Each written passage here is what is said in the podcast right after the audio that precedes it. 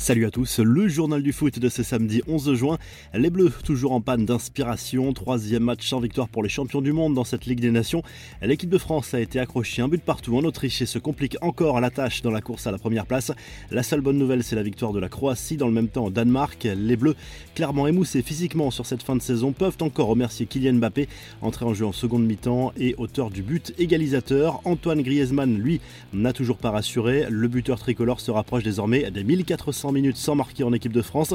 En zone mixte, après le match, Karim Benzema a pris la défense de son coéquipier à la peine dans ce rassemblement et plus largement cette saison. Je ne suis pas là pour juger un tel ou un tel.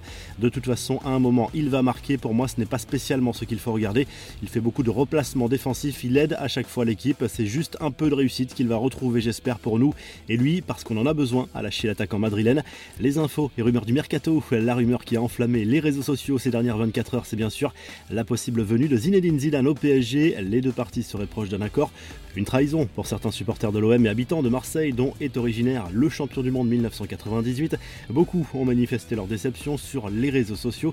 Paul Pogba, lui, serait tenté par une arrivée au PSG si Zidane signe dans la capitale française. L'international français prend donc son temps, même si la Juve insiste pour le faire signer.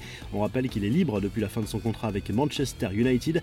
Darwin Nunez, lui, a bien choisi Liverpool, sauf improbable retournement de situation. Il devrait s'engager en faveur des Reds contre un chèque avoisinant les 100 millions d'euros bonus compris. L'attaquant uruguayen sort d'une saison prometteuse sous les couleurs du Benfica Lisbonne. Gareth Bale, lui, a mis fin à une rumeur à propos de son avenir. L'international gallois s'est montré très clair. Il ne signera pas à Retafe, contrairement à ce qu'avait annoncé le président du club de la banlieue madrilène cette semaine. Les infos en bref, il y aura bien un premier classico dès cet été. Le Real Madrid et le FC Barcelone s'affronteront le 23 juillet prochain à Las Vegas dans un match amical de pré-saison. Un classico qui entrera dans le cadre d'une tournée estivale américaine pour les deux clubs espagnols. Les fans de l'Équateur peuvent souffler. La menace d'une exclusion de la Coupe du Monde 2022 planait sérieusement sur la sélection sud-américaine.